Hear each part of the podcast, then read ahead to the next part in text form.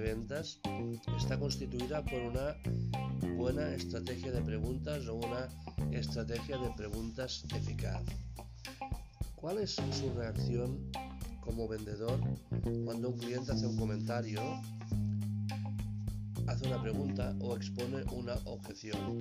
La mayoría de vendedores reaccionan con una respuesta, pero hay más alternativas. Cuando un cliente le comunica algo, no reaccione de forma inmediata con una pregunta. En lugar de ser el hombre o la mujer respuesta, agradezca el comentario y cuando sea apropiado averigüe más cosas con una pregunta del tipo ¿por qué? Dedique unos instantes a exponer un, meditado comentario. Veamos una situación sencilla. El cliente pregunta ¿tiene esto en un color más neutro? Vendedor medio probablemente reaccionará con una respuesta. Sí, tenemos uno, no, solo tenemos un color, pero es el color, etcétera, etcétera, ¿no?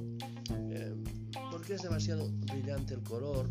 No sé, yo creo que es mucho mejor responder, responder con una pregunta, ¿no?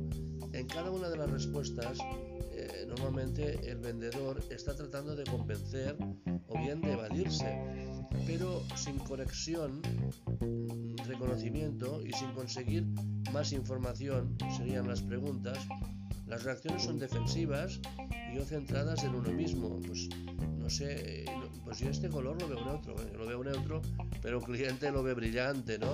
Entonces, por ejemplo, la tendencia a responder está profundamente arraigada en la mayoría de vendedores como en la mayoría de personas, ¿no? El cliente que pregunta, ¿por qué tarda esto dos meses en servirse? Me parece mucho tiempo puede ser satisfecho con por qué lo personalizamos para cada cliente. Sin embargo, usted podría ser el vendedor que conecta mejor y cierra más ventas diciendo, dos meses puede parecer mucho tiempo. ¿Puedo preguntarle qué le preocupa del plazo de entrega de dos meses? Saber siempre cuál es el problema. Nuestras preguntas deben detectar cuál es el problema, cuál es la objeción. Buenos días.